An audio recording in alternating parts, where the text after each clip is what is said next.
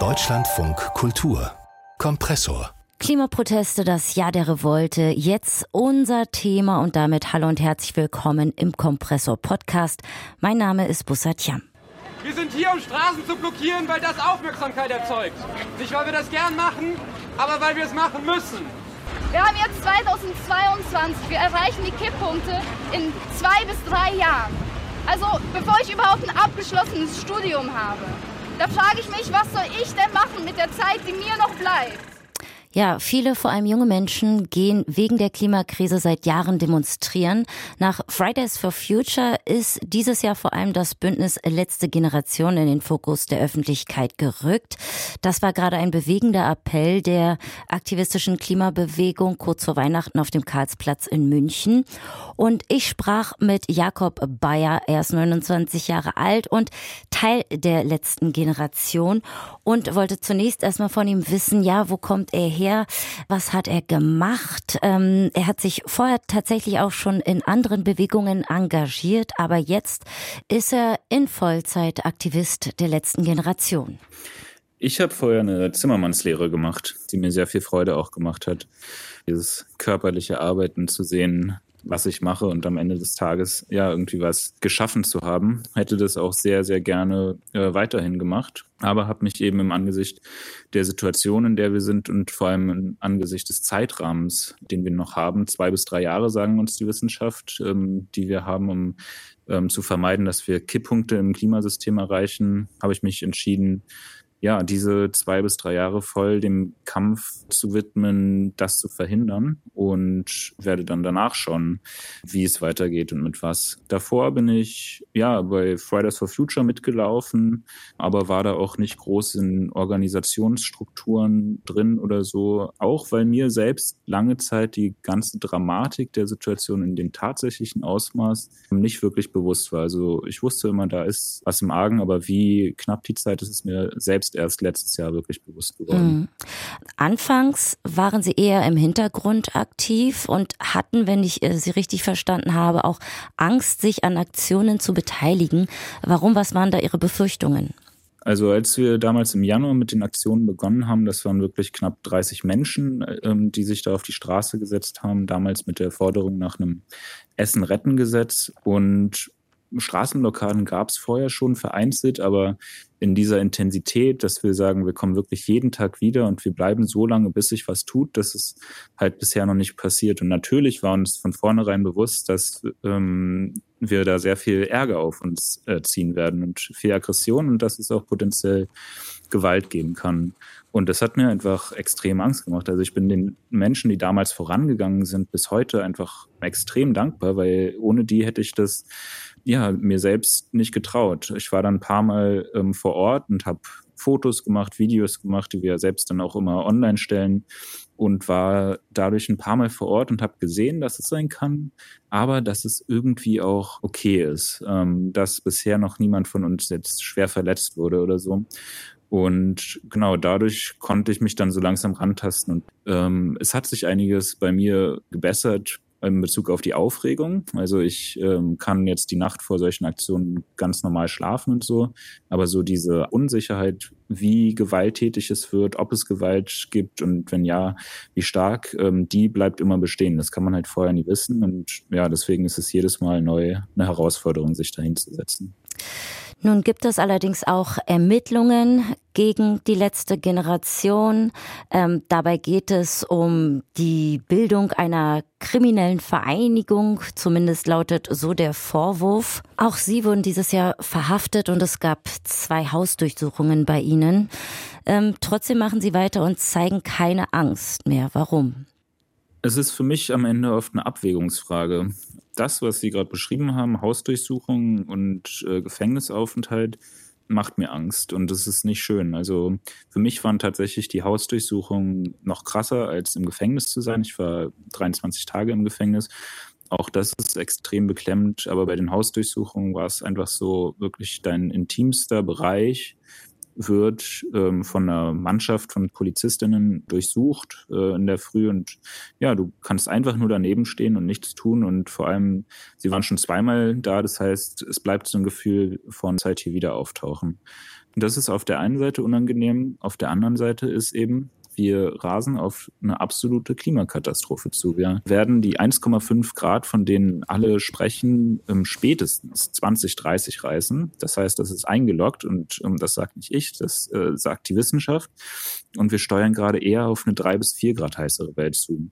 Das sind Zahlen, die uns erstmal so nicht viel sagen, aber was sie in der Realität bedeuten ist, dass wir auf eine Welt zusteuern, in der wir nicht mehr genug zu essen haben werden. Wir haben die ersten Auswirkungen außerdem jetzt bei ja, unter 1,5 Grad schon erlebt. Letztes Jahr sind fast 200 Menschen im Ahrtal gestorben. Dieses Jahr sind mehrere tausend Hitzetote in Deutschland zu beklagen gewesen. Und das sind alles gerade nur die ersten Ausläufer dessen, auf was wir zusteuern.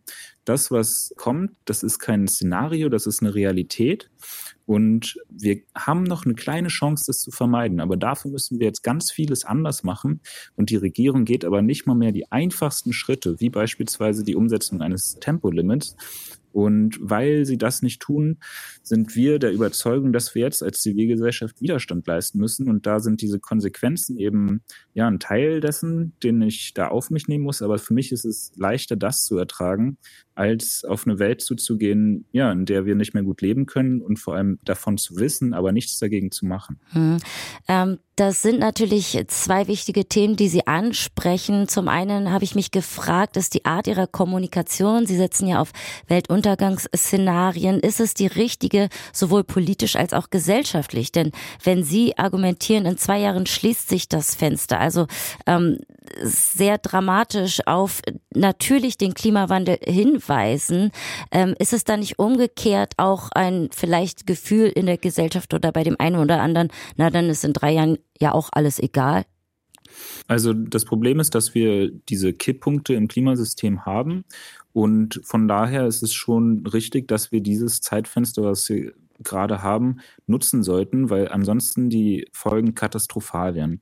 Dass wir jetzt, wenn wir nichts reißen, in zwei, drei Jahren nichts mehr versuchen sollten, ähm, denke ich auch nicht, weil wir können negative Folgen immer auch noch abmildern oder zumindest mhm. länger hinauszögern. Weltuntergangsszenarien. Also es ist immer, finde ich, wichtig zu sagen, dass das nicht was ist, was ich sage oder was wir als letzte Generation sagen, sondern wir geben das weiter, was die Wissenschaft sagt. Und es ist einfach wichtig, die Situation, glaube ich, so zu benennen, wie sie ist. Das, worauf wir zusteuern, ist extrem katastrophal. Und ich glaube, wir haben es ja bei Corona gesehen. Nur wenn wir die Krise als solche wirklich anerkennen und sagen, da ist ein Riesenproblem, das müssen wir jetzt angehen, erst dann sind wir auch dazu fähig, das anzugehen. Und gleichzeitig denke ich aber auch, klar, wir müssen auch vielleicht eine positive Zukunftsvision entwickeln. Und ich glaube, wir können sehr, sehr vieles auch besser machen in Zukunft. Wir können als Gesellschaft zusammenkommen, wir können die Demokratie stärken und wirklich ja dafür sorgen, dass Politik im Sinne der BürgerInnen gemacht wird. Wir können beispielsweise diese einfachen Forderungen, die wir fordern, 9-Euro-Ticket und Tempolimit, das sind Forderungen, die haben eine breite Mehrheit in der Gesellschaft aber sie werden nicht umgesetzt, obwohl sie ja nahezu kostenlos sind, obwohl sie von heute auf morgen umsetzbar sind, obwohl sie ähm, CO2 einsparen und den Menschen zugutekommen. Das heißt, es zeigt sich, Klimaschutz lässt sich mit sozialverträglichen Maßnahmen verbinden. All das ist möglich, all das sind Maßnahmen, die die Politik zur Verfügung hat, aber sie setzt sie nicht um und weil dieses System offensichtlich so träge ist, müssen wir es jetzt als Gesellschaft ein bisschen selbst in die Hand nehmen. Aber da ist es dann eben wichtig, dass wir erstmal die Situation, wie sie ist, klar benennen, damit wir sie nicht weiter verdrängen.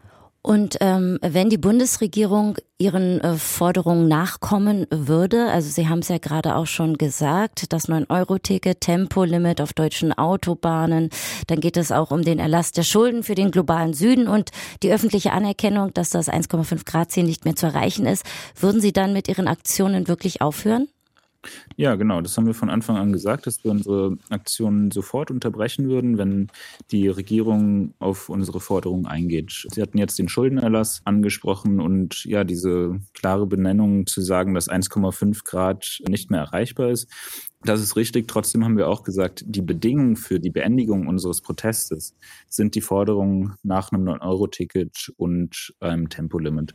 Ich habe es gerade schon angesprochen, ein Tempolimit ist kostenlos umsetzbar ähm, von heute auf morgen. Es würde fast sechs Millionen Tonnen CO2 einsparen und es würde tatsächlich Menschenleben schützen. Es würden weniger Menschen im Verkehr zu Tode kommen. Und ich denke, wir haben in der Vergangenheit bewiesen, wir, wir sagen, was wir machen und wir machen, was wir sagen. Wir stehen zu unserem Wort und sollte die Regierung ähm, auf diese Forderung eingehen, werden wir den Protest sofort unterbrechen. Dann würde ich gern noch mal einen Blick auf die verschiedenen Gruppierungen der Klimabewegungen werfen wollen. Und dabei interessiert mich vor allem auch, ähm, wie Sie über die verschiedenen Entwicklungen von Fridays for Future über Extinction Rebellion, die kommen aus England, Ende Gelände bis zur letzten Generation denken. Ja, wie beurteilen Sie diese? Also ja, Sie haben jetzt ganz, ganz viele Bewegungen genannt und ich versuche es mal ja irgendwie ein bisschen einzuordnen. Also es sind ganz unterschiedliche Bewegungen. Ich glaube, Fridays for Future hat ganz, ganz viel bewirkt. Und was Fridays for Future so erfolgreich gemacht hat, war der zivile Ungehorsam, was, glaube ich, ja auch in Vergessenheit äh, geraten ist mittlerweile. Sie haben eine Regel gebrochen. Sie sind freitags nicht zur Schule gegangen und haben nicht am Samstag oder so demonstriert. Und dadurch hat sich eine breite gesellschaftliche Diskussion entwickelt. Und es wurde natürlich auch wie bei uns erstmal ganz viele Ablenkungsdebatten geführt. Ja, die verlieren jetzt ihre Bildung, eine ganze Generation riskiert ihr Abitur oder so. Am Ende haben sie dadurch geschafft, Millionen Menschen auf die Straße zu bringen. Und sie haben das Thema Klimagerechtigkeit so ein bisschen in die Mitte der Gesellschaft und auch in die Politik getragen, dass wirklich mal drüber gesprochen wurde. Was allerdings das Problem war, dass es beim darüber sprechen geblieben ist. Ja, bei der größten Demonstrationen, einer der größten Demonstrationen der BRD-Geschichte mit Fridays for Future 2019, fast anderthalb Millionen Menschen auf der Straße, wurde am gleichen Tag ein Klimaschutzpaket verabschiedet, was verfassungswidrig war. Das heißt, es war klar, es muss weitergehen, der Druck muss erhöht werden. Und da war Extinction Rebellion der nächste logische Schritt, denke ich, dass gesagt wurde, okay, der klassische Protest funktioniert nicht mehr. Äh, wir müssen jetzt zivilen Ungehorsam leisten. Und da hat Extinction Rebellion ja, sehr viele kreative, unterschiedliche Aktionen gemacht und durchaus auch ein, ja, eine gewisse Aufmerksamkeit erzeugt. Aber es hat sich weiterhin nichts getan. Und dann haben wir gesagt, okay, es reicht jetzt nicht mehr ab und zu mal eine Aktion zu machen und dann nach Hause zu gehen und dann in ein paar Wochen, in ein paar Monaten wiederzukommen, sondern aufgrund des Zeitfensters, was wir noch haben, müssen wir jetzt einen Druck erzeugen, der konstant da sein muss. Wir kommen jetzt und wir gehen im Grunde nicht mehr weg ja, das ist das, was wir gerade versuchen. Wir sagen jetzt, wir müssen die nächsten zwei bis drei Jahre nutzen. Wir müssen ganz massiv umsteuern, damit wir in eine Zukunft gehen können, die für uns noch einigermaßen positiv ist. Wir machen das einfach für alle Menschen gerade und hm. es nervt, aber es ist gerade Protest, der notwendig ist. Ja. Sie kämpfen für eine wichtige Sache, das steht außer Frage. Selbst das Bundesverfassungsgericht sagt, das Klimaschutzgesetz greift zu kurz. Aber ist es strategisch klug, wie Sie vorgehen, auf Straßen festkleben, AutofahrerInnen behindern, zur Arbeit zu kommen, Kunst attackieren? Also schadet es Ihrem Anliegen nicht doch mehr, als dass es etwas nützt? Also ich bin überzeugt davon, dass es zumindest das strategisch Beste ist, was uns gerade zur Verfügung steht, sonst, sonst würde ich es ja nicht machen. Dieser Punkt wird immer wieder genannt, dass wir die Menschen doch gegen uns aufbringen. Es zeigt sich aber eher im Gegenteil, beispielsweise bei Just Stop Oil, eine ähnliche Kampagne in Großbritannien, die mehr oder weniger genau das Gleiche machen wie wir.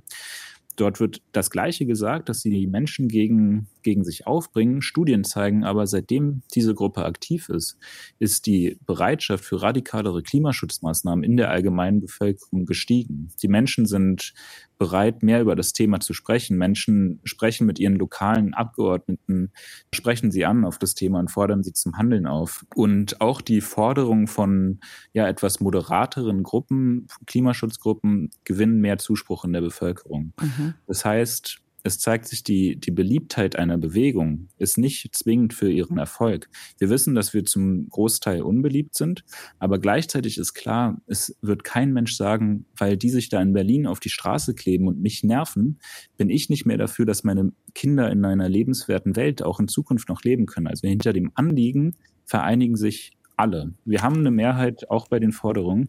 Jetzt geht es nur noch darum, einen Druck zu erzeugen, der nicht ignoriert werden kann, damit die Politik auch wirklich ins Handeln kommt. Dann gehen wir mal weg von den Straßen und gehen hin zu den kulturellen Einrichtungen, Kartoffelbrei, Tomatensauce an Gemälden, äh, die von einer Glasscheibe geschützt werden. Aber auch andere Schauplätze wie die Elbphilharmonie in Hamburg, das Museum für Naturkunde in Berlin sind äh, Ziel ihrer Angriffe. Warum greifen Sie die klassische Hochkultur an, wie einige Medien schreiben? Auf einem toten Planeten, wo wir uns täglich um Nahrungsmittel prügeln müssen, wo es nicht mehr genug Wasser für alle gibt, wird uns all dieses nicht mehr interessieren, all diese Kultur. Kunst wird nicht mehr interessieren, wenn diese grundlegendsten Ressourcen nicht mehr zur Verfügung stehen. Die Klimakatastrophe wird sämtliche gesellschaftliche Bereiche extremst negativ verändern und ja, in katastrophale Zustände führen. Das heißt, wir müssen in allen gesellschaftlichen Bereichen auch darauf aufmerksam machen. Wir machen gerade gesellschaftlich in allen Bereichen eigentlich so weiter, als wäre nichts. Und wir wollen einfach mit unseren Aktionen dieses weiter so unterbrechen. Ja, wo wir einfach eine, eine Diskussion, eine gesellschaftliche Diskussion auslösen können und auch einen Druck erzeugen können. Und ich denke, wir haben gesehen, dass diese Diskussionen sich sehr gut beispielsweise durch einen Kartoffelbrei auf einem Monet entfachen lassen. Hm. Und genau ist, deswegen greifen wir zu solchen Aktionen. Ist es dann auch ein Adressieren an BildungsbürgerInnen, die älter als 40 Jahre alt sind? Absolut. Also wir brauchen ganz, ganz viele Menschen, die sagen, so kann es nicht weitergehen. Wir müssen dem Weg, den wir gerade gehen, ja irgendwie was entgegensetzen. Wir wollen die gesamte Gesellschaft ansprechen.